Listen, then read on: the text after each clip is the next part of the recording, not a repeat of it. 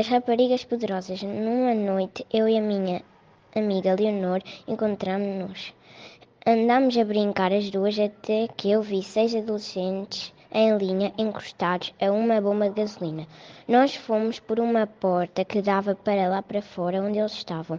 Quando estava a abrir a porta, veio um adolescente contra nós. Pareceu-me que alguns traziam armas, estavam prestes a assaltá-la. Gritei, calma, não te fazemos mal se tu também não nos fizeres. Os adolescentes afastaram-se a correr e nós dissemos, calma, calma, esperem, nós não os fazemos mal. Sentem-se e nós já nos apresentamos. Só vamos chamar as nossas amigas da nossa escola. Entretanto, as amigas disseram, pronto, já nos podemos apresentar. Olá, eu sou Ultravioleta eu sou super rápida. Olá, eu sou a fera felina e uso as minhas garras. Olá, eu sou Wednesday e tenho visões para ver o futuro. Olá, eu sou Bloody Mary e eu hipnotizo. E todas dissemos: Nós somos as raparigas poderosas.